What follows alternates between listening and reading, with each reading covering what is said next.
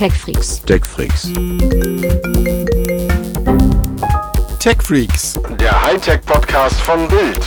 mit Martin Eisenlauer und Sven Schirmer. Ja, hallo und wunderschönen guten Tag. Hier sind sie wieder, die Tech-Freaks vom Hightech-Podcast von Bild. Und es ist nicht der der letzte Woche, weil es sich so ähnlich klang. Es ist ein neuer, es ist ein frischer, es ist ein weihnachtszeitlicher Podcast. Es ist total Oh. überraschend nach über 100 Folgen, dass wir doch jedes Mal nicht wieder den gleichen online stellen, mein lieber Sven, sondern einen anderen. Das, kannst du nicht mal meine Intro abwarten, bis ich, bis ich durch bin? Mal Aber so- so meinst du, da Min- kommt jetzt Mini- noch wa was Lustiges? Ich bin, ich Minimum. bin Pointen bin ich von dir nicht gewohnt. Ja, wa- Was hier, was heißt für Pointen? Ich wollte einfach nur sagen, Schirmer, Sven, hier, so und ja. Tja, Für dich, für dich interessiert, sich doch eh, äh, interessiert doch eh keiner für dich. Was soll denn das? Ach, das geht ja wieder los. Das ist herrlich. So kaum sitzen wir mal wieder nicht in einem Raum, ja, sind nicht zusammen, skypen noch nicht mal mehr. Schon geht das wieder los mit dir. Die Problematik. Ja, ganz, ganz, ganz klassisch heute. Wobei heute hätten wir eigentlich auch die Chance gehabt, mal parallel Skype und ähm, quasi Aufnahme hier zu machen. Weil ich sitze hier im Studio, der Herr Schirmer sitzt zu Hause rum. Ja. und jetzt schauen wir mal, wie das so wird heute. Ja, schauen wir mal. Aber wir haben ja ein bisschen was, worüber wir reden können. Das ist doch immer. Ja, auf immer jeden. Fall. Also ich meine, es gibt einen äh, neuen äh, Mitbewerber im äh, großen Markt der Falthandys. Es gibt Big Und Player. über den müssen wir sprechen. Ja, äh, äh, ja, ja, in jeglicher Hinsicht. In jeglicher. Nee, ähm, um das kurz aufzuklären. Also, ähm, wir sprechen von dem großen und doch jetzt auch wirklich mittlerweile sehr durchsetzten Markt. Nein, wir sprechen von dem kleinen Markt der Falthandys. Und ähm, äh, nicht, damit meinen wir jetzt nicht die klassischen Falthandys, sondern natürlich die im Sinne von Galaxy Fold, also die richtig großen Smartphones mit riesen Bildschirm, der sich falten lässt. Und da hat sich doch jetzt eine Firma in den letzten Tagen ja, umtriebig gemacht mit einer Ankündigung und Videos und einer Produktpräsentation. Die fand ich so skurril, dass ich heute Morgen sagen muss, da muss ich, muss ich drüber schreiben. Also, ähm, Martin, würdest du ein, ein Smartphone von Pablo Escob Escobar kaufen? Nein, aber äh, von seinem Bruder vielleicht. Also es ist ja nicht Pablo Escobar, der, der Mann, der aus Narcos äh, berühmt ist und ehrlich gesagt auch aus äh, Funk und Fernsehen, wie man so schön sagt. Und dem echten Also den- Leben. Drogenboss, sondern äh, seinem Bruder, ähm, habe ich richtig aufgepasst, Robert, also Roberto Escobar. Roberto, Roberto, also das O muss schon noch sein, ja. Ja, aber ich würde diesen italienischen Schlag würde ich mir da nicht gönnen.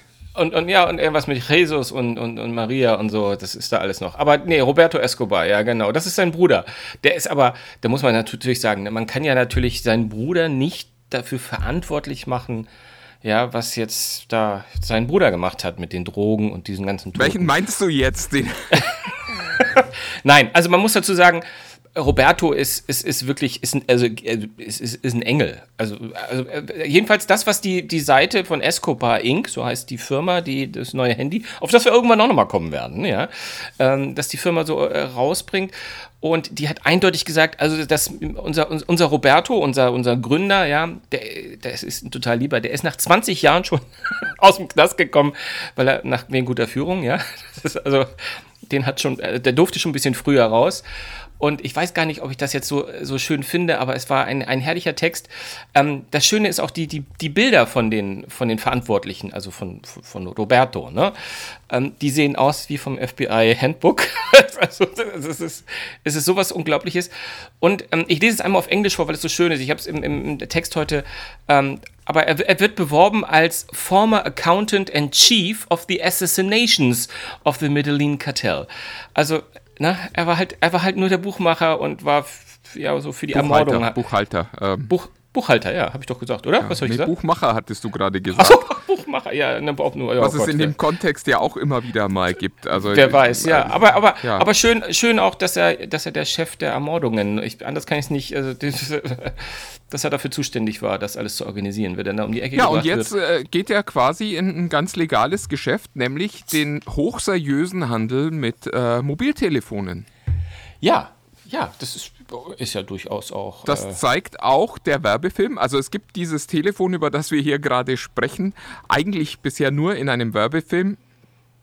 Und der zeigt das Telefon auch in einem total seriösen Geschäftsumfeld, nämlich äh, mit, äh, ja, wie soll ich sagen, Unterwäschemodels. Ja, fünf die Stück das an der äh, Zahl. präsentieren. Ja, se- sehr, sehr hübsche Damen, sehr talentiert allesamt.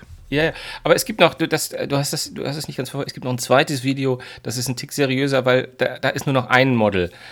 Die hat aber dafür auch fast gar nichts mehr an, sondern einen kleinen Klebestreifen über der Brust. Äh, Aber, ja, also er aber, scheint sich schon Gedanken über die Zielgruppe für das Gerät gemacht zu haben. ja, ja, ja, ja, doch, doch, durchaus. Ähm, äh, also, um, um ein bisschen ernsthafter zu werden, ähm, also ich, ich, es ist, das, das Handy scheint zu existieren oder scheint auch nicht zu existieren. Das, da, so, so genau ist es nicht, nicht, nicht auszumachen.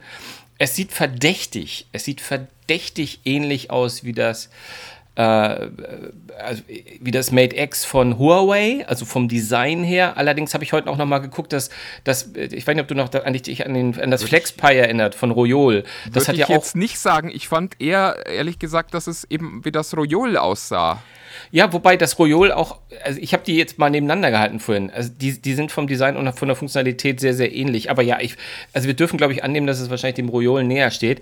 Aber wie dem auch sei, es soll 350 Euro kosten. Und selbst das Royol von FlexPi, das noch keiner so richtig kennt, äh, kostet ja schon weit über 1000 Euro, glaube ich. 1300, 1400 Euro. Ich glaube, so weit runter mit dem Preis kann man nicht gehen. Also da draußen äh, ranken sich ganz, ganz viele Gerüchte, äh, dass es mit dem Handy nichts äh, Seriöses auf sich haben kann. Unabhängig davon, dass man natürlich keine Kaufempfehlungen bei dieser Art von Marketing geben kann, oder? Das weiß ich nicht. Das muss ja jeder selbst entscheiden, was für eine Art von Marketing ihn irgendwie trifft und äh, ihn dann dazu motiviert, sich für ein Produkt zu interessieren.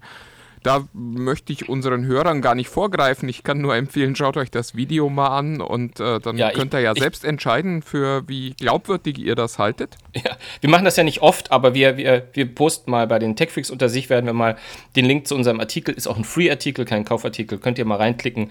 Da ja, es ist einfach auch ein zu verlinkt. schönes Dokument der Zeitgeschichte. Das muss man äh, tatsächlich sagen an der Stelle. Das ist es. Aber wo du, aber wo du an der Stelle sagst, vielleicht ist das eine gute, ist das ja vielleicht ein guter Aufhänger für uns, um äh, mal ganz kurz Revue passieren zu lassen. Ich meine, wir sind auch am Ende des Jahres, nämlich das ist ja quasi das Jahr des faltbaren Smartphones gewesen, mehr oder weniger. Sind ja Naja, das hätte das Jahr des faltbaren Smartphones sein sollen, äh, ist mein Eindruck eher. Meinst, ja, so meinst du? Na, auf jeden Fall sind ja ganz viele am, äh, vorgestellt worden, sind mehr oder weniger am Markt. Ich meine, das Mate X wird ja in, zumindest in Asien schon verkauft, das FlexBuy wird schon verkauft. Ähm, ich bin mir ganz unsicher. Galaxy Fold ja auch Fold- schon Fold auch schon, ganz genau. Zweieinhalb Menschen. Und dann haben wir noch das Motorola Razer. Ähm, das ist, glaube ich, noch nicht im Verkauf, aber wurde vorgestellt, glaube ich, Das startet soll an- auch jetzt irgendwann Jetzt, ne, dann irgendwie? mal noch in den USA starten, also quasi Holiday Season. genau. Insofern, es wird schon so langsam ernst. Das ist noch nicht, äh, ja, wie soll ich sagen, massenmarktreif, aber äh, es, ja, wir werden schon die ersten so langsam mal sehen, auch in freier Wildbahn und eben nicht nur auf irgendwelchen Fotos oder in irgendwelchen skurrilen Videos. Ja, mal, mal, mal, mal still davon ausgehend, dass das Escobar Fold 1, wie es heißt, ähm, nicht dein Favorit sein wird, vermute ich mal. Ähm, hast, hast du einen? Hast du einen, wo du dir vorstellen kannst, äh, das hätte ich gern? Das würde ich mir, mir, mir kaufen. Äh, vielleicht sollten wir noch mit reinnehmen, äh, vielleicht wartest du auch lieber noch ein Jahr, bis das von Microsoft, das ist das Windows. das ist ja nicht foldable. Das ist ja, das hat ja nur zwei Displays. Ähm, ich, ich muss ganz ehrlich sagen, ich war von dem Mate X äh, von Huawei äh, ziemlich begeistert, als ich es zum ersten Mal in der Hand halten konnte. Da fand ich das sehr, sehr cool. Und als ich es neu gesehen habe. Dann habe ich das Ding später nochmal gesehen, als ich äh, ein Gespräch mit Richard Yu hatte und da hatte das Telefon von Richard, das er da dabei hatte, schon so ein paar Gebrauchsspuren. Also das hat man einfach gesehen, dass das schon ein bisschen länger benutzt wird und es sah einfach nicht mehr besonders hochwertig aus. Also dafür, dass das Ding ja um die 2000 Euro äh, später mal kosten soll, sah es einfach nicht mehr so aus wie ein Gerät, wo man sagt, wow, das ist ein ganz tolles Designobjekt. Deswegen finde ich momentan ist eigentlich das Racer das spannendste dieser, dieser ganzen Geräte, weil das zumindest für mich so die Fantasie hat, dass man das auch länger benutzen kann, ohne dass es schlimm aussieht. Das Fold hat mich persönlich überhaupt nicht angemacht. Also Sven Stein, der das für uns ja getestet hat, war äh, sehr begeistert. Aber alles, was ich gesehen habe, war so, ja, ist schon nett, aber nicht 2000 Euro nett. Das steht äh, für mich momentan sehr deutlich fest. Ja, ja, der Preis stimmt schon. Und das, äh, günstig ist das Razer ja, glaube ich, auch nicht. Da waren wir ja auch schon bei 1300. Ich habe allerdings auch noch äh, ein, ein Klapp-Handy, das ich persönlich sehr, sehr spannend finde. Ähm, und zwar äh, ist das bei mir gerade im Test. Das ist das äh, Nokia 2720, eine Neuauflage eines sehr klassischen äh, Flip-Phones. Ich wollte gerade sagen, also wenn einer das Wort, äh, wenn ein Gerät das Wort Klapp-Handy verdient, dann ist das ja, ne? Das ist ja ganz klassisch Klapp-Handy, ne? Ja, das ist ganz, äh, das ist ganz lustig, weil es eben so äh, vom Format her klassisch ist, also auch mit einer, mit so einer Zehner-Tastatur und mit ohne Touchscreen. Aber da läuft dieses, dieses KaiOS von Nokia drauf. Und das heißt, man hat tatsächlich so ein paar moderne Features. Also das heißt, man kann Google Maps nutzen, man kann LTE-Datenfunk nutzen, man äh, kann auch einen Browser nutzen, der dann halbwegs funktioniert. Und das ist so ein bisschen, ja, 2000er Feeling, aber eben auch ein paar Features von heute. Und damit eigentlich eine ganz spannende äh, Kombination aus den beiden. Und das Gerät kostet keine 2000 Euro, sondern eben nur knapp 100 Euro und ist damit vielleicht für den einen oder anderen als Zweitgerät ganz spannend, weil, äh, wie schon gesagt, WhatsApp geht drauf, Maps geht drauf, alles, was man so unterwegs dringend braucht, sogar Spracherkennung für die Google-Anfragen ähm, kann man da nutzen. Und da fällt einem auch auf, wie schlimm das damals war, mit zehn Tasten Text einzugeben. Ich, ich wollte gerade sagen, also alles, was ich von dem Handy weiß und gelesen habe, du hast jetzt den Vorteil, du hast es schon mal in der Hand gehalten, aber ich, ich kann mir nicht vorstellen, dass die wirklich, klar, 100 Euro, ähm, wir sind jetzt nicht Krösus, aber ähm, das ist schon mal für Leute, die äh, sich gerne ein neues Handy kaufen oder ein Zweithandy, ist es ja äh, jetzt nicht die, nicht die Welt. Da, da, das ist ja fast den Spaß wert, wenn man mal sagt, das, das nehme ich mit in Urlaub oder sowas. Aber pff, also äh, im Vergleich zu den, also wenn, wenn ich nochmal sagen, du warst ja, warst ja fast auf dem Wege, das zu sagen, ich sage, ich spreche es jetzt mal aus, also ähm, gesehen habe ich bis dato übrigens auch nur live das Samsung und das Huawei Mate X, das letztere sogar ganz vor kurzem erst, ähm, wo mir auf, aufgefallen ist, ich glaube, das meintest du auch, dass unfassbar viele Fingerabdrücke da drauf waren. Ich glaube, der Preis von, der, von, der, von dem Display, das so flexibel ist, ist, dass sie äh, es zwar schnell auf den Markt gebracht haben, aber noch nicht ganz so weit ist wie, wie der, äh, ja, diese Fettresistenz bei, bei anderen Displays. Ähm, aber ich glaube, dass, obwohl das habe ich noch nicht in der Hand gehabt, aber es gefällt mir am meisten, das Razer. Das wäre schon das, was ich jetzt, also wenn ich, wenn ich das mal in die Hände kriegen könnte, äh, das würde ich schon mal, mal gerne für ein paar Monate ausprobieren und gucken, wie, wie, sich da, wie das funktioniert. Also das fand ich schon sehr schön sleek gemacht, ehrlich gesagt. Ja, es ist natürlich auch die Idee, erstmal ganz schön zu sagen, wir setzen auf einen klassischen Formfaktor der quasi ein großes Handy-Display liefert, in dann einem relativ kleinen und auch schlanken Gehäuse. Das ist schon ein schlaues Konzept, wobei ich frage mich natürlich auch, ist das dann das Geld wert, wenn ich keinen Mehrwert kriege durch dieses Klappen? Und es wird am Ende ja bedeuten, dass das auch wieder ein bisschen äh, anfälliger ist für Kratzer und so weiter. Aber wir haben schon gesehen, auf diese Displays kann man eben kein Glas legen. Das ist äh, auch der Grund, warum das Mate wahrscheinlich so viele Fingerabdrücke sammelt. Es ist halt letztlich ist dieses Display eine Plastikfolie, über die wir sprechen und genauso verhält die sich im Alltag halt auch. Mhm.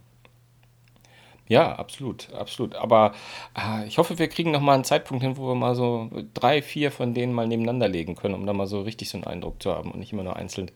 Da bin ich schon ganz heiß drauf, aber nächstes Jahr wird es dann irgendwann kommen. Und du meinst, du würdest das Microsoft nicht als Klapp-Handy bezeichnen wollen? Finde ich aber hart, nur weil es zwei Displays hat.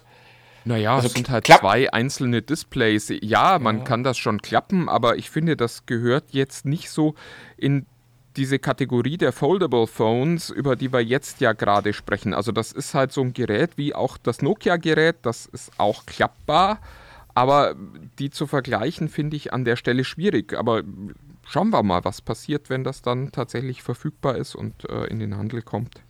Ja. Ich, ich fand die Ankündigung von Microsoft so ein bisschen enttäuschend, weil ich mich frage, äh, wenn ich so ein Gerät heute rausgebracht hätte, dann wäre das irgendwie cool gewesen, wenn ich das ankündige für in einem Jahr, wo ich weiß, dass Samsung dann schon wahrscheinlich die zweite Generation seines Galaxy Fold im Handel hat. Ah, da finde ich das so ein bisschen ja, suboptimal, um es mal so zu formulieren. Ja, ja, vielleicht ein anderes Konzept. Wer weiß, was Da kann Microsoft andere Dinge einfach viel besser. Um mal dann- so eine dann- Überleitung hier Dann, äh, genau, dann lass uns doch mal. Vorzubereiten. dann geh doch mal über die Brücke, die du gerade ge gebaut hast. Ja. ja, aber ich wollte mit dir noch über ein Gerät sprechen, das du ja auch schon gesehen hast und das ich jetzt testen konnte, äh, nämlich das neue Surface Pro 7 von Microsoft. Ja. Und da muss ich sagen, äh, das finde ich schon immer wieder eindrucksvoll, was Microsoft mit seinen Surfaces macht. Ähm, das ist halt einfach mal so, was Preis-Leistung anbelangt und auch was die Leistung anbelangt, wenn man jetzt nicht äh, ein 3D-Spielegerät sucht. Momentan das mit weitem Abstand schlauste Notebook, wenn man das denn Notebook nennen möchte, ähm, das man Ja, kaufen klar. kann. Ich glaube, die bezeichnen es immer noch als Hybrid. Ne? Ähm, klar, also ich, bin- ich bin ganz deiner Meinung. Ich finde, diese Geräte sind einfach so unfassbar solide. Ich habe mich ja lange Zeit auch fast ein bisschen gesträubt, muss ich sagen, weil ich den Formfaktor eher so geht so fand. Mittlerweile hat er sogar einen gewissen Charme entwickelt. Ich habe ja, ich weiß gar nicht, ob du dich erinnerst mal, Ah, das war Anfang letzten Jahres, also mittlerweile schon fast zwei Jahre her, wenn man das so möchte, mal so ein ähm, Surface-Klon getestet von, von einer Firma, die nennt sich Eve 5 oder Eve V, ich weiß es gar nicht genau. Ähm, oder das 5er war, die heißt, Eve und das, das Gerät heißt 5er. Und deswegen habe ich auch sehr, sehr lange mit diesen, und das ist so eine 1 zu 1, du kannst überhaupt nicht, also auf den ersten Blick sieht das aus, als wäre das von Microsoft. Ähm, und ähm, deswegen habe ich so ein bisschen so einen Eindruck, wie, wie, wie das Arbeiten damit ist. Und es ist einfach wirklich, es, es läuft flüssig. Ich habe jetzt bei die neuen Geräte gesehen und ausprobiert. Es ist schon, die machen das, wie du sagst, die machen das schon richtig, richtig gut. Und dieses Zusammenspiel äh, zwischen allen Komponenten, ja, also wie gesagt, das der einzige, und das ist ja quasi gebetsmühlenartig, ich bin nicht so glücklich mit dem äh, Tablet-Modus in diesen, also ich würde schon fast eher mich für ein Surface Notebook entscheiden, jetzt wahrscheinlich als, obwohl, nee, weiß ich gar nicht, nee, ich finde finde eigentlich den Formfaktor vom anderen so gut, dass es mir sogar egal wäre, ob das der Tablet-Modus jetzt nicht so sexy Ja, ist. das, ehrlich gesagt. das Lustige ist, dass man die eigentlich nicht als Tablet benutzt, auch wenn die irgendwie so Genau. Tablet-tauglich sind, sondern sie sind eigentlich Notebooks. Und was ich total spannend finde, ist äh, auch die, also es sind zwei Dinge. Nummer eins, die Qualität der Tastatur. Also ich finde das ganz lustig, da wird jetzt über das neue MacBook wird gesagt, oh, ganz tolle Tastatur. Die Tastatur ist nicht halb so gut wie das, was Microsoft in seinem Typecover liefert und äh, spielt noch nicht mal in der gleichen Liga wie äh, das, was Microsoft in seinen beiden äh, Geräten mit einer echten Hardware-Tastatur liefert, nämlich in dem Surface Laptop und in dem Surface Book. Das ist so, das ist besser, ne? Das finde ich auch. Das ist irgendwie mit, cool. Um Welten, wirklich um Welten. Also ich finde, das ist noch nicht mal äh, vergleichbar. Und äh, das Zweite, was ich bei den Surfaces, also jetzt nicht bei Laptop und Book, ähm, finde, ist, die passen sich so perfekt an wirklich alle Anwendungsszenarien an. Das ist mir jetzt auch wieder aufgefallen mit dem äh, Surface 7, dass man es egal wo, es steht gut, weil man kann diesen Standfuß in jedem Winkel irgendwie aufstellen und man, egal ob man jetzt im Bett liegt oder in der Bahn sitzt, man findet immer einen guten Weg, dieses Ding so aufzustellen, dass man gerade gut drauf gucken kann.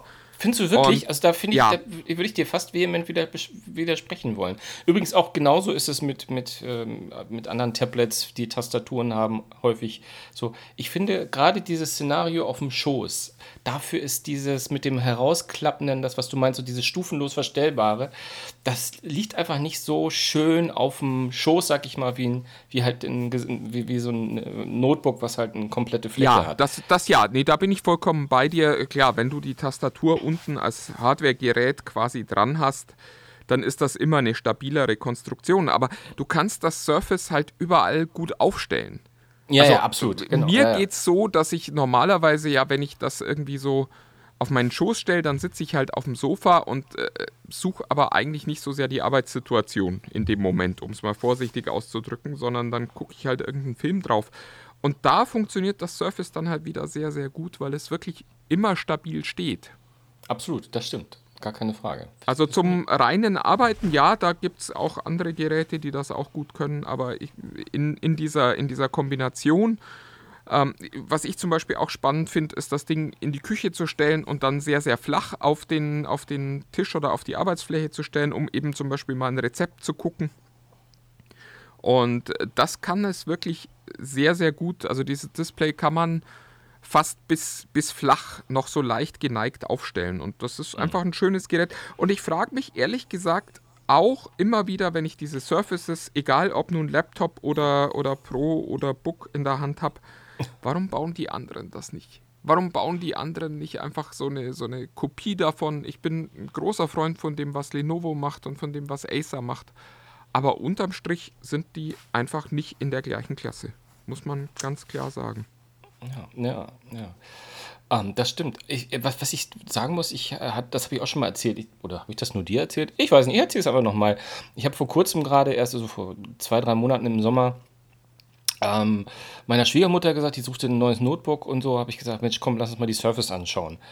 Ähm, und dann haben wir ihr ein Surface Pro gekauft und die ist, also die ist wirklich unfassbar glücklich damit und ähm, war jetzt wahrscheinlich auch leichter glücklich zu machen als andere.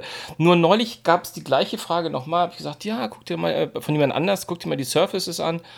Und ähm, da, da, hat er mich gefragt, ich habe mir das mal angeschaut, aber es gibt dieser Surface, es gibt das Pro und es gibt auch ein Go.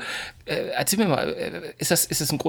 Und ich konnte ihm wirklich nicht, ich, ich konnte nicht, also ich, wie gesagt, ich, da habe ich festgestellt, dass ich kein Fachmann, sondern nur ein Fachmännchen bin, was das betrifft, weil ich konnte ihm nicht so genau sagen, was da jetzt, weil am Ende des Tages habe ich das Gefühl, dass für 90% aller Anwendungen würde wahrscheinlich auch das Go reichen, wenn der das kleinere Display reicht. Ja? Und, und zwischen Surface und Surface Pro das ist für mich echt schwer zu sagen. Da, da sage ich einfach nur, wenn, wenn, du die paar, paar Euro mehr mit hast, dann nimm das Pro, dann hast ja, du vielleicht in, von der. In Wahrheit äh, gibt es ja eigentlich momentan kein Surface.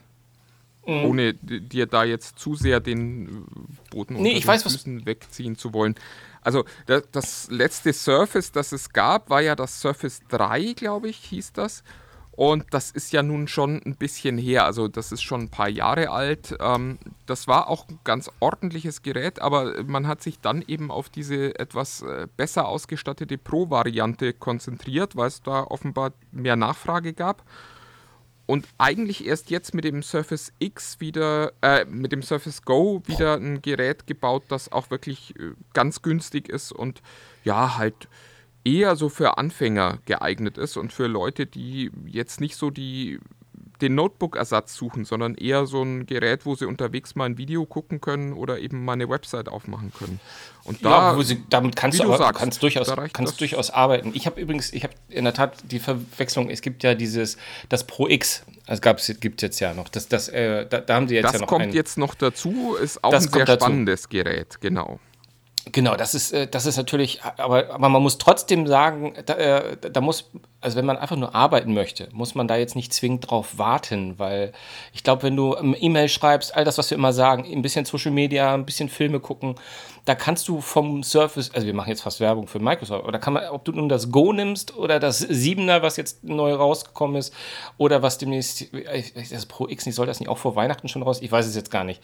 Was äh, wirklich nochmal fett ist, mit, was die Eckdaten, Prozessoren und, und, und, und so sind. Aber am Ende des Tages sind die sich alle sehr, sehr ähnlich, wenn man einfach nur mobil arbeiten möchte. Ja, wenn man natürlich, wenn man, ich glaube, wenn man, wenn man Videoschnitt und ähnliches macht, dann ist man eh so, dass man sich mehr erkundigt und was, was man braucht. Aber wer einfach nur einen Laptop haben möchte oder ein Arbeitsgerät für unterwegs, der ist da fast eigentlich mit allen gut beraten, oder? Ja, das X, äh, das X sieht sehr, sehr schick aus, aber da steckt eben äh, Mobiltechnologie drin da müssen wir mal gucken, ob das wirklich gut funktioniert. Also da, das würde ich jetzt momentan mal noch niemandem empfehlen, weil ich es schlicht noch nicht gesehen habe und noch nicht länger ausprobieren konnte. Nee, von lange kann ich auch nicht sprechen. Ich, ich, stand da auch nur eine halbe Stunde dran, aber es äh, diese Versuche gab es ja schon immer wieder mal bei Microsoft, dann eben auch auf ARM-Technologie, auf ARM-Basis so ein Gerät zu bauen. Und äh, ja, das letzte Mal sind sie äh, kläglich dran gescheitert. Das ja, hieß sehr. damals Windows RTS. Ähm, das äh, habe ich die Tage wieder gefunden. Das lag bei mir sogar noch rum, dieses Tablet, das die da gebaut haben, das wunderschön war, aber halt leider ja nicht so super zu bedienen. Und da würde ich jetzt einfach mal noch warten wollen, bevor wir sagen, kauft das, ähm, denn ich glaube, man hm. kann es schon vorbestellen, das äh, Surface X auch hier in Deutschland.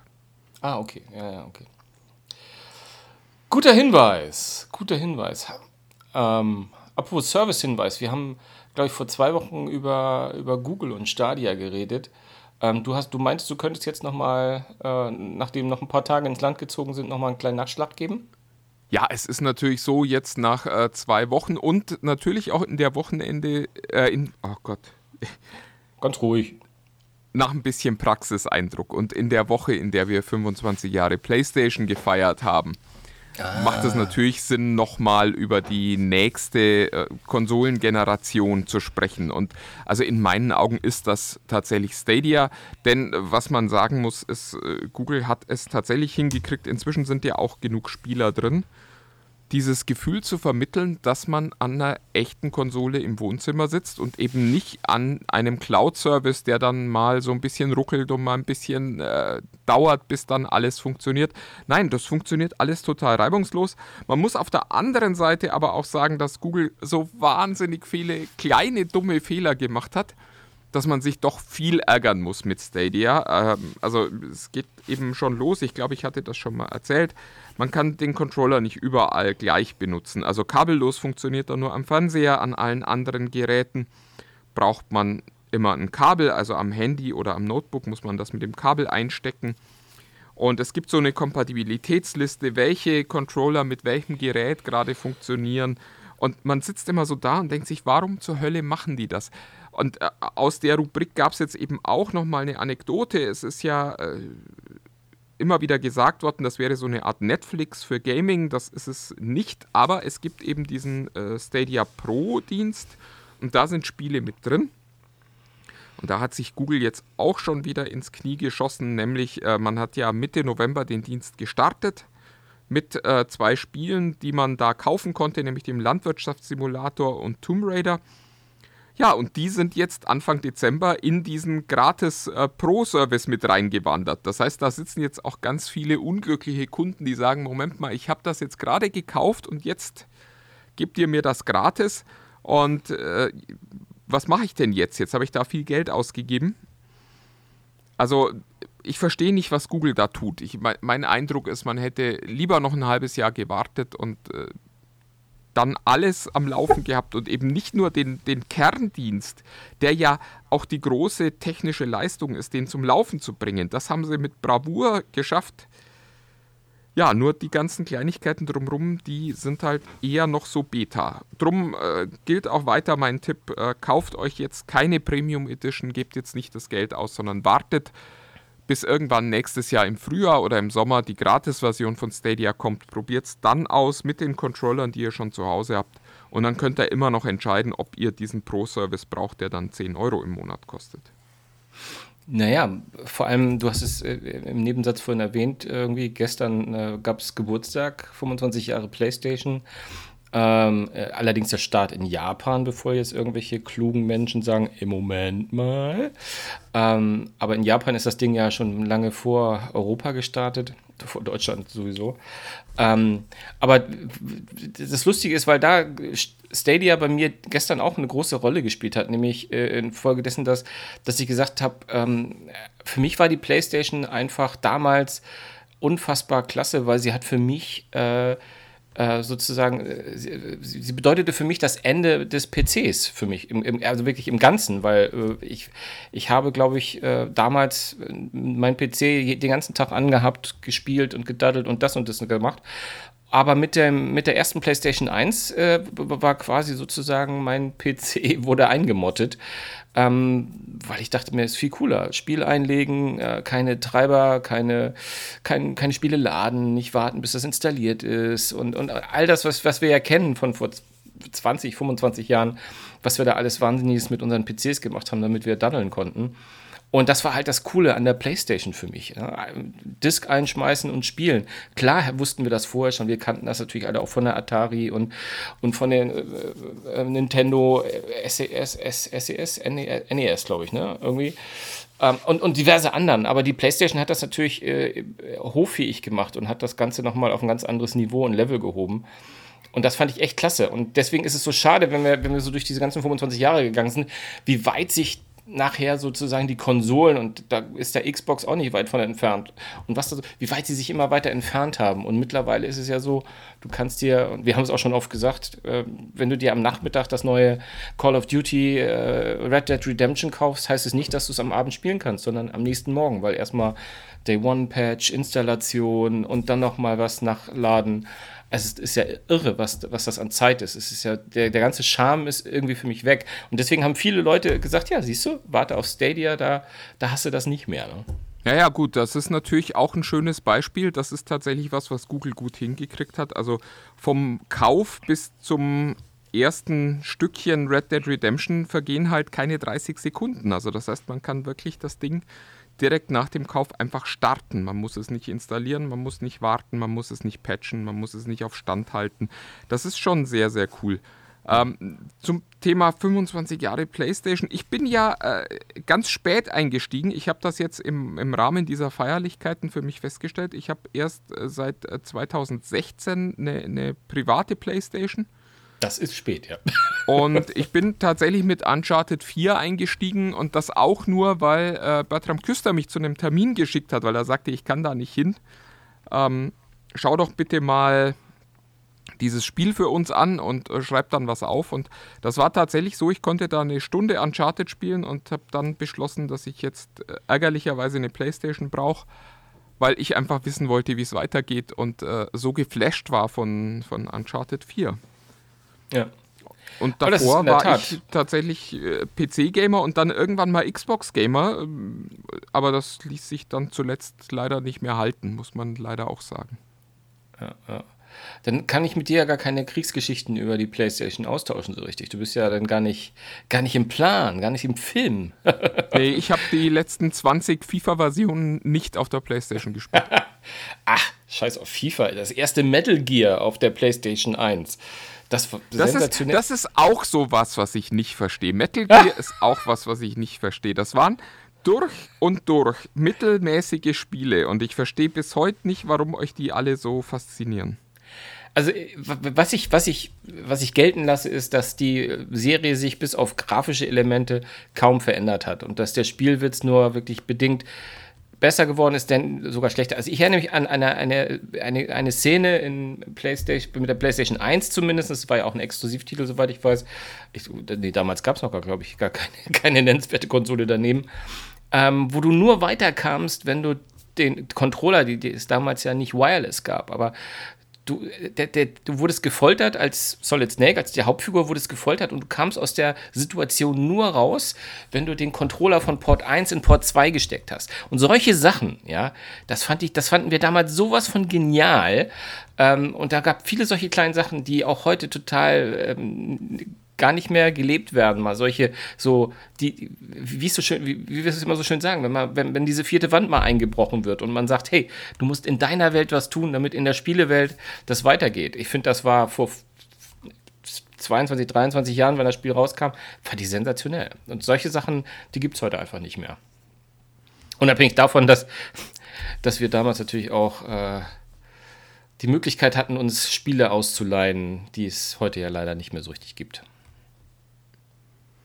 Ja, ja, worüber müssen wir noch sprechen, mein lieber Sven? Ich glaube, wir sind für die Woche mit den News schon durch. Wir haben aber aus einem Anlass, der dir offensichtlich sehr am Herzen liegt, uns auch mal wieder eine Tech Freaks Toplist überlegt. Also ich, ehrlich gesagt, am Herzen ist jetzt mit, ich muss zu, meinem, äh, zu meiner Schande gestehen, ich weiß vor kurzem erst, worüber wir reden. Nämlich es geht um Frozen. Äh, Frozen 2 ist ja gerade im Kino angelaufen und ich hatte von unserem Kollegen ähm, Sven Kuschel heißt er, glaube ich, der Unterhaltungskollege, der das gesehen hat, der einen äh, ein, Heidenverriss von dem zweiten Teil von Frozen äh, abgeliefert hat, weil er meint, das sei eher so eine Art Rambo-Film, der für kleine Kinder überhaupt nicht ist. das hatte mich so ein bisschen aufmerksam werden lassen und ähm, habe das jetzt Frozen 1 erstmal jetzt nachgeguckt. Ich habe mich ja standhaft geweigert und wie Disney das so häufig macht, haben sie mich dann irgendwie doch gekriegt. Ach, der ist schon ganz süß irgendwie, ja. Ja, der, der, ist, der ist wirklich, der ist, der ist schon ganz süß und den kann man, äh, hat nette Charaktere und ist, ist, ist ganz puschelig. Und ich dachte mir einfach, wir könnten mal ähm, zu diesem Anlass nehmen unsere Trickfilm-Top 5 mal zum Besten geben. Ich glaube, wir haben das gleiche mal mit Pixar gemacht oder nur mit Disney, ich weiß es gar nicht. Einfach mal losgelassen von allen, mhm. von allen Grenzen, einfach mal unsere fünf Lieblingstrickfilme. Und da ja, ich, ich fange mal an. Äh, Frozen ist bei mir nicht mit dabei, obwohl ich sagen muss, ich habe den ersten Teil gesehen, den zweiten noch nicht und fand den eigentlich ja, ganz okay, was ja für einen Disney-Film eigentlich schon, äh, also für die meisten Disney-Filme ähm, auch schon eine gute Leistung ist. Äh, es ist lustigerweise auf meiner Liste auch tatsächlich nur ein Disney-Film, den liebe ich dafür aber heiß und innig. Ähm, Nummer 5 ist bei mir Nightmare Before Christmas, passt jetzt auch schön in die Zeit. Ähm, Jack Skellington, der, der Chef von Halloween, entdeckt, dass es Weihnachten gibt und möchte so ein bisschen Weihnachten auch haben, aber das äh, geht alles ganz schief, wenn äh, so, ein, so ein Skelettfürst äh, gern Weihnachten und Weihnachtsmann spielen möchte. Äh, es ist ein wundervoller Film. Es ist ein Animationsfilm, es sieht alles so ein bisschen nach Puppen und nach ähm, Plastik aus, aber es ist eben ja eine durchaus, ja, ich will jetzt nicht sagen erwachsene Handlung, aber äh, schon eine, eine, Handlung, die man auch als Erwachsener spannend finden kann. Äh, süßer Film solltet ihr vor Weihnachten dringend mal anschauen, falls ihr ihn nicht ohnehin schon auf eurer äh, Weihnachtsliste habt. Das ist, ist ein sensationeller Film. Ich möchte das nochmal unterstreichen. Ich glaube, wir haben auch schon mal drüber gesprochen. Ähm, ähm, und ich finde, das ist äh, ja, also mitnichten nur ein Kinderfilm. Ich würde sogar so weit gehen, dass ich sage, ist vielleicht sogar nicht für jedes Kind geeignet. Er hat schon eine sehr düstere Komponente, eine, eine sehr erwachsene Komponente und er macht irrsinnig Spaß und er hat für mich überhaupt das Stop-Motion, ja, also eher in mein, in mein Blickfeld gerückt. Ich hatte das, ich fand das immer eher äh, nicht, nicht so schön, aber das war, das hat, hat Burton einfach sensationell gemacht. Absolut. Meine Nummer 5 ist ein, was mich, wo ich mich selbst erstaunt habe, weil, weil, weil ich eigentlich gar kein großer Anime-Fan bin, aber ich kann, ich, ich würde immer sagen, der Film kann ja nichts dafür, dass es ein Anime-Film ist. Ich rede von Ghost in the Shell, äh, den du ja bestimmt auch kennst, äh, aus den Mitte der 90er, 95. Ja, ich bin ähm, auch ein großer Freund von Scarlett Johansson. Nee, von dem Film nicht.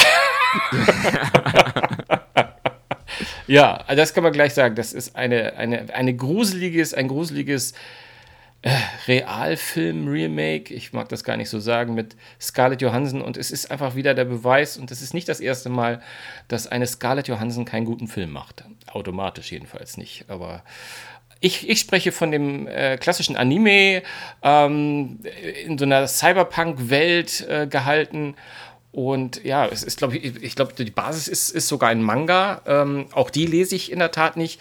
Aber ich fand die Welt, die da aufgebaut war, unfassbar schön und schlüssig.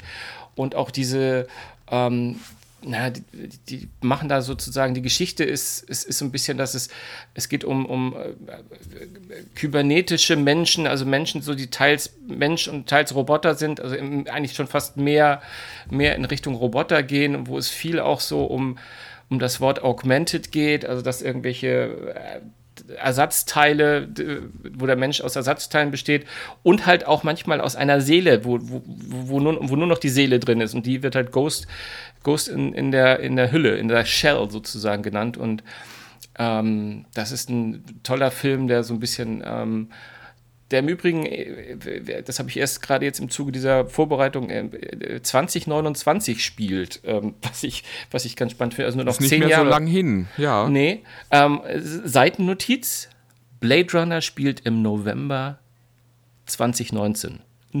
Nummer, das ist, ist also, also quasi schon um wir, wir befinden uns sozusagen in einer Zeit nach Blade Runner. das ist äh, ja, sehr spannend. Habe ich, noch, hab ich neulich auch mal gehört. Nein, ist ein, ist ein toller Film, ähm, gerade für Leute, die so ein bisschen Sci-Fi mögen, aber auch, auch so ein bisschen Sci-Fi mögen, wo es äh, das ein oder andere mal ein bisschen philosophischer zugeht. Ähm, dem kann ich Ghost in the Shell nur, äh, nur ans Herz legen und offensichtlich auch für Leute, die dem Anime sonst vielleicht gar nicht so zugeeignet sind wie ich. Ja, meine Nummer 4 ist eine Zufallsentdeckung. Und zwar ist das einer dieser Filme, die ich gar nicht angucken wollte und dann mal angeguckt habe, weil ich im Flugzeug saß und es nichts Besseres zu tun gab. Ich weiß nicht, das kennst du wahrscheinlich auch, diese Situation. Ja. Ja. Dass man so rumsitzt, dann irgendwie durch Listen scrollt, nee, das nicht, das nicht. Ach ja, gut, komm, dann gucke ich das mal an.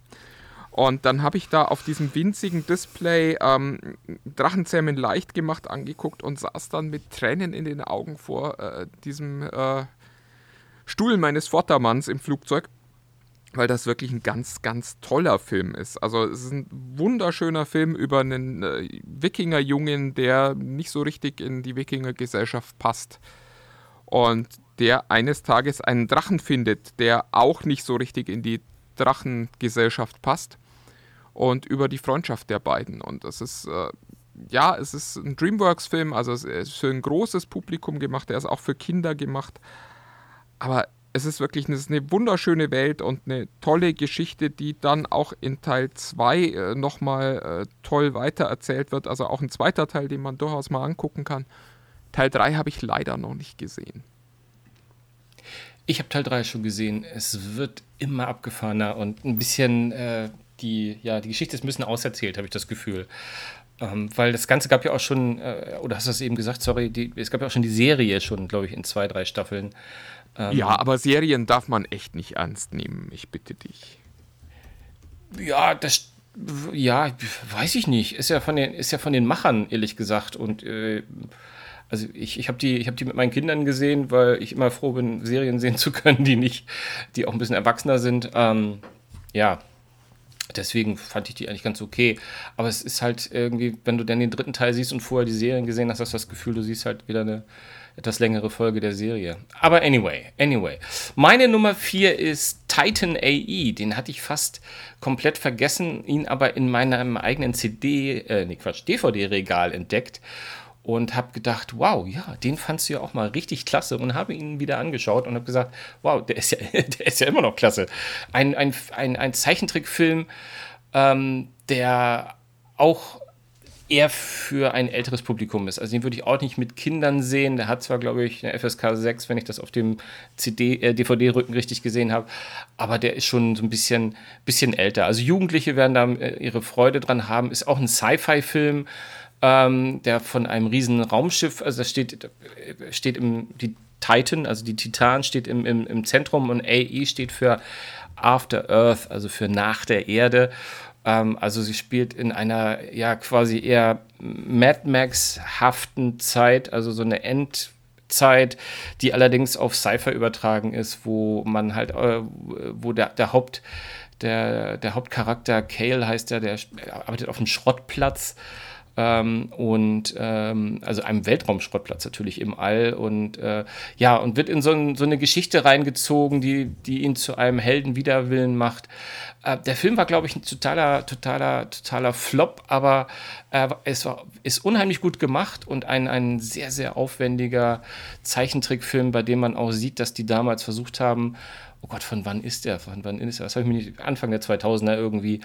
Auf jeden Fall schon ein paar Tage älter, wo man sieht, dass sie sich sehr, sehr stark eingesetzt haben, da so alles reinzunehmen, was man, was man so äh, auf der Pfanne hat. Da kommt meine Nummer 1 hat, hat auch so ein, ist auch so ein Film, Zeichentrickfilm, der ja, wo, wo man merkt, da ist technologisch ein bisschen was, was, hat sich was entwickelt irgendwie und vielleicht ja auch im Zuge von ähm, das, was die äh, Kollegen von Pixar auf der anderen Seite äh, des äh, äh, Studio-Universums gemacht haben, vielleicht auch ein bisschen inspiriert. Ja, war ein schöner Film, kann ich nur, kann ich nur empfehlen. Titan AE oder AE. Hm. Ich weiß gar nicht, ob der einen deutschen Titel hat, ehrlich gesagt. Man weiß es nicht, ja. Hätte ich können, vielleicht. Ja, äh, deutscher Titel meines äh, Nummer 3 Films ist äh, Chihiros Reise das äh, in meinen Augen größte Meisterwerk dieses äh, japanischen Studios äh, Ghibli, das äh, ganz viele tolle Filme gemacht hat, aber Chihiros Reise ist wirklich sensationell. Ähm, ich weiß bis heute noch nicht, ob äh, wir quasi in die Fantasiewelt eines, eines kleinen Mädchens gucken oder in eine fantastische Welt. Ist aber am Ende auch egal. Also sie zieht mit ihren Eltern in eine neue Gegend und äh, stellt dann fest, dass es dort irgendwie eine Menge Geister gibt und Menschen, die in Tiere verwandelt wurden. Und also es ist so ein, so ein Ausflug in äh, eine, eine düstere und gespenstische Variante von, von Alice im Wunderland. Ja, und äh, der, die Handlung ist eigentlich, sie versucht wieder zurück in ihre eigene Welt und in, zu ihren Eltern zu kommen und äh, erlebt dabei wirklich absurdeste Dinge und alles ist sehr, sehr, ja, mysteriös und äh, irgendwie faszinierend, aber eben auch immer so ein bisschen beängstigend. Ähm, ein wundervoller Film. Habe ich leider nie gesehen. Hab ich ich habe das Kinoplakat sogar vor mir, das, was ja auch so eher so nach einem sehr fantasievollen Film äh, jedenfalls vermuten lässt. Habe ich nie richtig gesehen. Ähm, aber was du auch gesehen hast, was ich gesehen habe und was bestimmt ganz, ganz viele gesehen haben, und ich habe es eben auch erwähnt, also jedenfalls implizit, nämlich Toy Story. Ähm, ich kann nicht umhin, ähm, Toy Story in meiner, meiner Liste zu haben oder in einer solchen Liste zu haben, weil wir haben schon so oft darüber geredet und Toy Story ist einfach, wie ich finde, ein Meisterwerk. Er gilt immer noch so ein bisschen als erster ähm, abendfüllender Animationsfilm, der irgendwie im Computer entstanden ist. Ich finde, das klingt alles ein bisschen klinisch und ich bin mir auch gar nicht so sicher, ob das wirklich der Fall ist. Aber ähm, er ist auf jeden Fall vom Start weg ein Meisterwerk, dem man es zu keinem Zeitpunkt anmerkt, dass er eventuell solche kühlen, wenn man das sagen mag, Produktionsbedingungen hatte, nämlich in einem Computer entstanden zu sein, weil da ist sehr, sehr viel Mensch und sehr, sehr viel Leidenschaft und sehr, sehr viel Emotion eingeflossen. Tolle Charaktere, Buzz Lightyear, Woody und also, wie sie alle heißen. Ähm, toller Film, ich brauche da gar nicht viel von reden, glaube ich. Ne? Also ich selbst ja und selbst auch einer der wenigen Filme, die es tatsächlich geschafft haben, einen Teil 2 und einen Teil 3 zu machen, ja. wo man ernsthaft drüber nachdenken kann, zumindest bei Teil 3 in meinen Augen, ob äh, der dritte Teil nicht vielleicht sogar der beste der Serie ist. Ja, also ich habe ich hab, ich hab zwar eine Meinung, aber da finde ich, sollte jeder sich seine eigene, eigene machen. Auf jeden Fall alle Teile extrem gut ähm, und Teil 4 auch. ja, zumindest noch erträglich. Ja, der hat für mich ganz persönlich ein Highlight, aber das müssen wir jetzt nicht hier austreten. Also Toy Story ist eine tolle, tolle Serie und hat mit Sicherheit den Erfolg, den Pixar gegangen ist später, ja, ist begründet. Liegt, das ist die Urwurzel des, äh, des modernen Animationsfilms, sage ich mal. Ja, sch schön, dass äh, du mir quasi eine Überleitung baust, weil meine Nummer zwei ist äh, die, äh, die, die, Wurzel des, äh, des Disney-Animationsfilm-Comebacks. Also das war der erste Disney-Animationsfilm, der auf einem eigenen Drehbuch beruhte und war ähm, wahnsinnig erfolgreich damals, nämlich Der König der Löwen. Für mich immer noch einer der größten Filme überhaupt und zwar äh, nicht Zeichentrickfilme, sondern überhaupt, was auch schon so einen Ausblick darauf gibt, was ich von meiner Nummer 1 auf dieser Liste halt. Und äh, ein wahnsinnig toller Film, weil es äh, tolle Voice-Actor sind, die da diesen äh, Tieren Leben einhauchen. Und äh, ja, jetzt vor einem halben Jahr, gab es auch nochmal eine Version von König der Löwen als nicht Zeichentrick, sondern echter Animationsfilm, der für mich erstaunlich gut funktioniert hat. Also ich hatte da so ein bisschen Sorge, aber auch das hat funktioniert. Das sieht immer so ein bisschen komisch aus, weil die optische Qualität ist so das, was man aus diesen BBC-Dokus erwartet. Und wenn die Tiere dann aber plötzlich singen oder sprechen, sieht das halt gewöhnungsbedürftig aus. Das war bei der Cartoon-Version etwas einfacher. Aber einfach ein wundervoller Film übers Erwachsenwerden und äh, darüber, wie lang man weglaufen kann. Ja, also ich wollte dich nämlich an der Stelle eigentlich in der Tat auf den, äh, ich will mal Realverfilmung sagen, aber ist es ja auch nicht. Und ja, wie, wie kann man das nennen, diese neue Neufassung von Dschungelbuch, von Lion King und was da alles. Ähm, ich ich finde, sie sind überflüssig. Ähm, das heißt aber nicht, dass sie nicht toll sind. Aber gerade im Sinne, also ich finde, sie haben sich zwei Geschichten genommen und die haben sie natürlich genommen, weil es so, äh, ja, weil es, weil es natürlich Klassiker sind äh, mit Dschungelbuch und mit König der Löwen. Aber das sind zwei, wo ich auch gesagt hätte, da hätte ich auch kein Remake eigentlich gebraucht. Obwohl ich mir selbst widerspreche, wenn ich sage, aber sie waren toll. sie haben es sie toll gemacht. Aber es ist, ähm, Übrigens auch von der Synchronisation reichen, also reicht zumindest Dschungelbuch äh, in der Favreau-Fassung ähm, nicht an, den, an das Original ran. Aber ja, lustig. Das war, also für mich war es ja äh, am Ende äh, relativ egal, wer da dabei ist, ab dem Zeitpunkt, ab dem ich wusste, dass Mufasa wieder von James Earl Jones James Earl Jones wird, gesprochen wird. Ja, Weil es einfach, es, es ist so sensationell. Du, du hörst irgendwie zweieinhalb Wörter von dem Mann und du hast Gänsehaut. Ja. Und auf der anderen Seite war es natürlich auch wichtig, dass ein zweiter Mensch äh, seine Rolle nochmal spricht. Und auch das haben sie hingekriegt, nämlich John Oliver hat wieder Sasu gesprochen. Und die beiden tragen das dann locker. Da kann man auch eine Beyoncé Knowles irgendwie. Du, ja, äh, da bin ich, äh, da bin ich, ich bin ja, ich, ich bin ja komplett, ich bin ja komplett und das nervt ja einige Leute auch hier immer. Ich mag synchronisiertes Zeug nicht und ich äh, mag lieber die englische Fassung lesen, äh, hören, lesen im Übrigen auch. Aber ähm, bei äh, Animationsfilmen ist es mir egal. Und ich bei L äh, Lion King habe ich original noch nie im Original gehört. Oh mein da, Gott. Ähm, das ist, äh, aber da würde ich deinen dein Gedankengängen, was die Qualität der Sprecher betrifft, einfach eins zu eins übertragen. Übrigens etwas, was ich finde, was auch ähm, frappierend ist, dass nämlich Zeichentrickfilme und Animationsfilme in Deutschland ungleich viel, viel besser synchronisiert sind als ihre Hollywood-Normalfilm-Pendants. Ich finde, da fließt viel mehr Liebe ein, da ist viel mehr Liebe auch zum Detail, auch zum, zum akustischen Detail. Deswegen finde ich das, deswegen mein, mein, mein, also meiner Familie ist es immer so, äh, Zeichentrickfilme können wir gerne auf Deutsch gucken, kein Problem. Also Mag ganz, ganz, im, ganz im Ernst, da, da bin ich jetzt mal Snob. Also gerne. wir tauschen jetzt mal kurz die Rollen. König der Löwen geht auf Deutsch in der Originalfassung überhaupt nicht. Diese neue Fassung fand ich jetzt auf Deutsch okay. Also so, dass man es angucken kann, ohne Schmerzen zu haben. Aber das ist einer der wenigen Filme, wo ich sage, es lohnt sich wirklich, wirklich, wirklich das Original äh, zu gucken. Und da vielleicht auch tatsächlich die Zeichentrickversion, weil es da auch noch Jeremy Irons gab, der äh, den Scar. Scar spricht. Und diese Kombination, äh, allein dieser Dialog Mufasa-Scar ist so großartig. Der ist so wahnsinnig toll. Und äh, das ist einer der tollsten Voice-Actor-Dialoge, die es überhaupt gibt, mit zwei ganz großen Stimmen. Und äh, das sollte man sich schon mal im Original angucken, wenn man es auch nur ein bisschen verstanden kriegt. Naja, wenn ich, äh, das lasse ich jetzt einfach mal stehen. Man muss auch nicht immer widersprechen. Wunderbar, ist ja auch deine Nummer, Nummer zwei. Meine Nummer zwei habe ich eben gerade erst geändert von Watership Down. Ähm, das heißt, glaube ich, unten am Fluss äh, mit den Häschen, die äh, da sehr, sehr, also auch ein sehr, sehr erwachsener Film zu Wenn der Wind weht, weil das ist der, den ich die ganze Zeit gesucht hatte, der mir nämlich eben erst eingefallen war. Ich weiß nicht, ob du ihn noch kennst, ist aus, dem, aus, äh, aus den 80ern, Mitte der 80er, ja.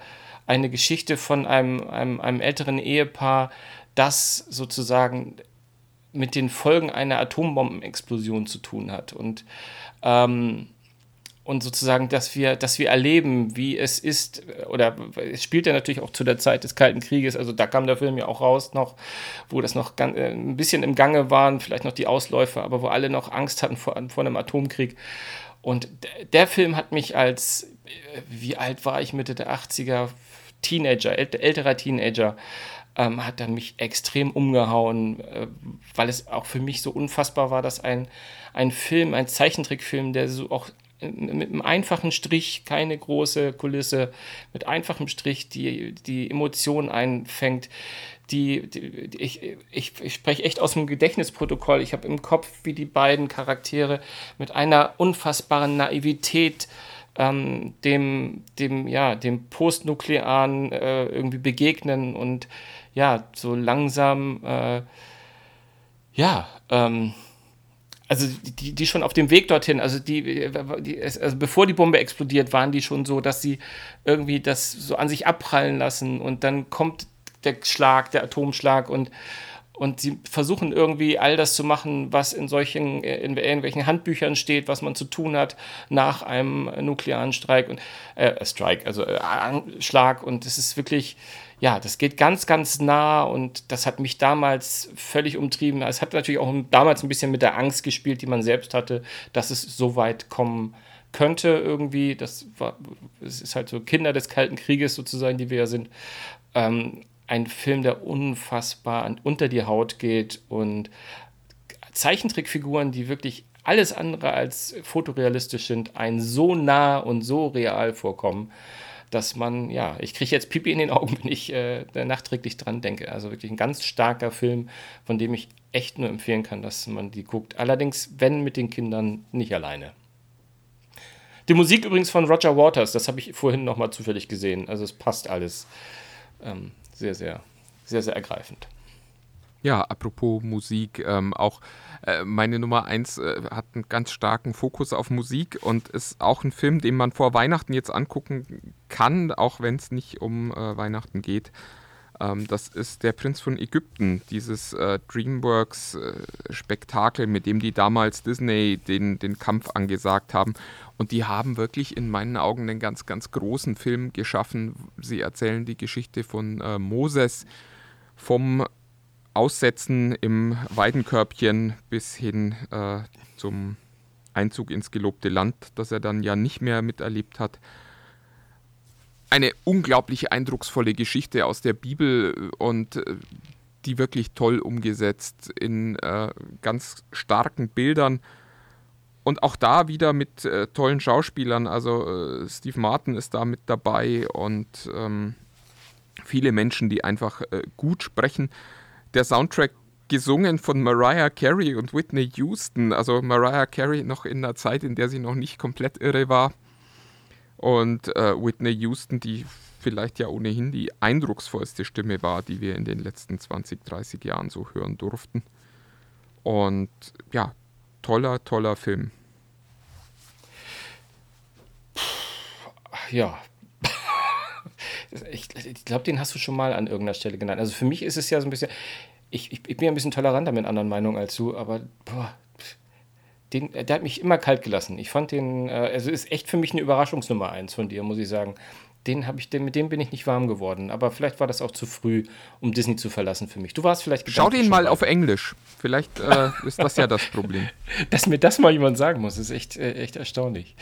Ähm, schau den mal im Original, würde ich dir bei, meinem, bei meiner Nummer 1 nicht empfehlen und ähm, äh, ich, ich auch nicht, weil ich bin des Japanischen nicht mächtig.